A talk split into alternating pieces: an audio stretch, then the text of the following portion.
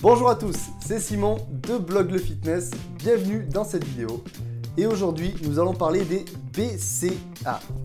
Alors, dans cette vidéo, nous allons voir qu'est-ce que sont les BCA, quelle est leur utilité pour la musculation, comment les choisir, quel ratio est le plus important comment les utiliser, donc à quelle dose et comment les utiliser, présente-t-il un danger? Et enfin comment personnellement moi je les utilise?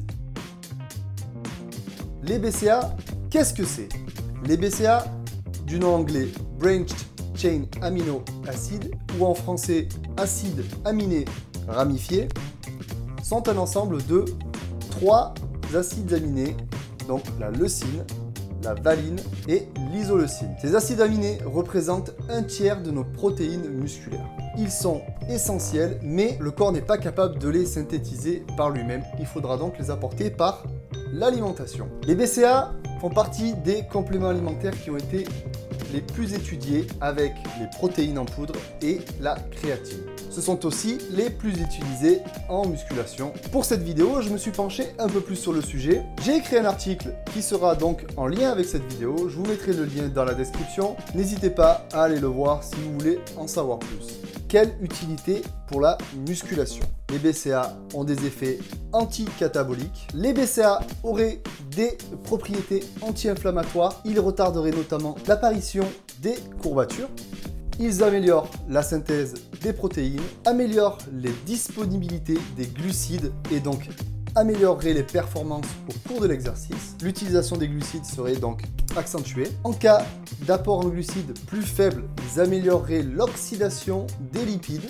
Les BCA, on les trouve dans les compléments alimentaires pour sportifs. On trouve beaucoup de ratios. Alors, je ne sais pas si vous avez déjà entendu parler de ratio de BCA. On trouve des 2.1.1, des 4.1.1, des 8.1.1 et 10.1.1 et au-delà. En revanche, on se pose toujours la question lequel je dois prendre? Il faut savoir déjà que 2.1.1, qu'est-ce que ça veut dire? Je pars sur 2.1.1, ça pourrait être 4.1.1. 2.1.1, ça veut dire deux parts de leucine pour une part de valine et une part de d'isoleucine. Plus le ratio sera important, plus la part de leucine sera importante. Par contre, est-ce que c'est vraiment utile d'aller sur les ratios très importants? Donc la leucine a beaucoup d'importance, mais surtout après l'entraînement.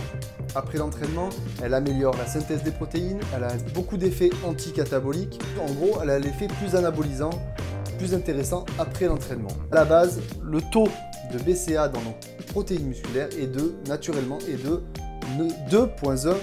Il est intéressant d'avoir un ratio plus important, surtout après l'entraînement. Autour de l'entraînement, il est intéressant d'avoir le ratio 2.1.1 parce que la valine et l'isoleucine ont aussi leur importance, notamment dans la disponibilité énergétique. Comme on l'a vu juste avant, ils permettent d'avoir des effets sur les performances, sur l'utilisation des glucides, l'utilisation des graisses corporelles.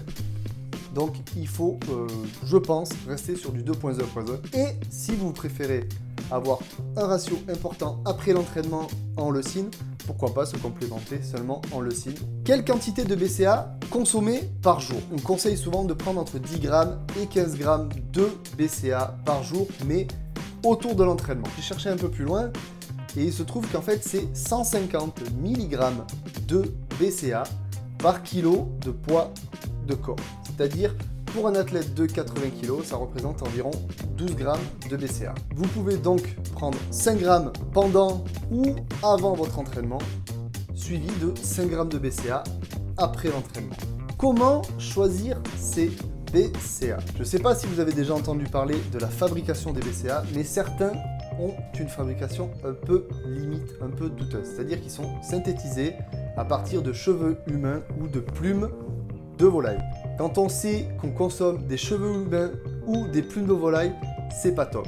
D'ailleurs, jusqu'ici, je m'en étais pas trop inquiété, mais c'est vrai que quand on réfléchit bien, à partir de cheveux humains, synthétiser des BCA, c'est vraiment, vraiment limite. Et ça, malheureusement, toutes les grandes marques, fait beaucoup de grandes marques connues utilisent ça, alors qu'il existe d'autres méthodes, notamment un procédé de fabrication à partir de fermentation végétale.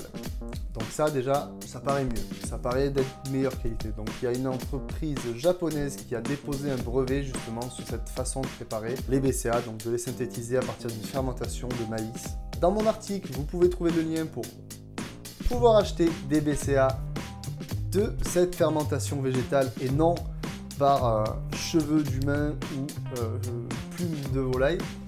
Je vous cache pas qu'il y a une petite commission pour moi si vous passez par mon lien. Si vous voulez pas, c'est pas grave. Je vous en voudrais pas. Est-ce que les BCA sont dangereux?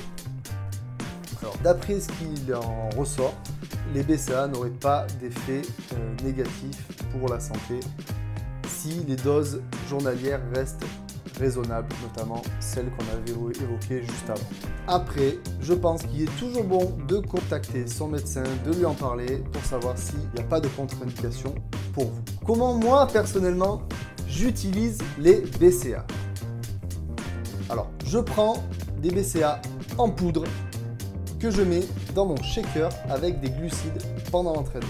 Je développe.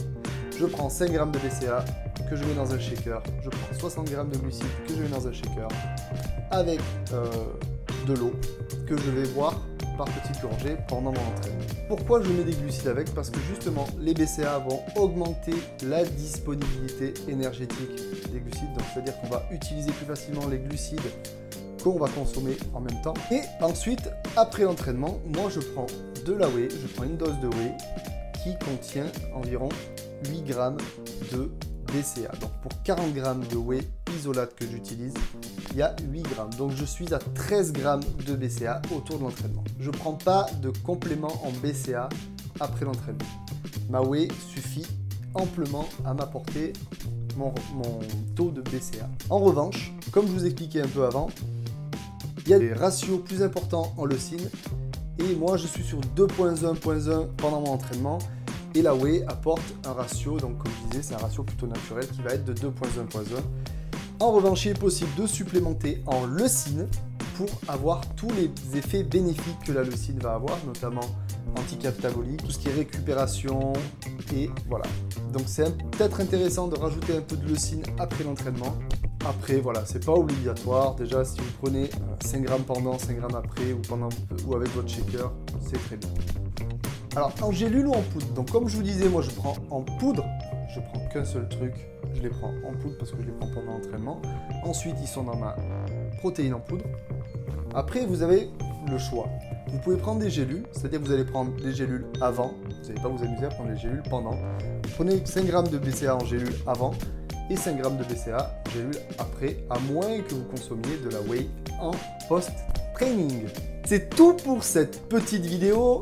Euh, n'hésitez pas à aller voir l'article pour en savoir plus, pour aller un peu plus loin.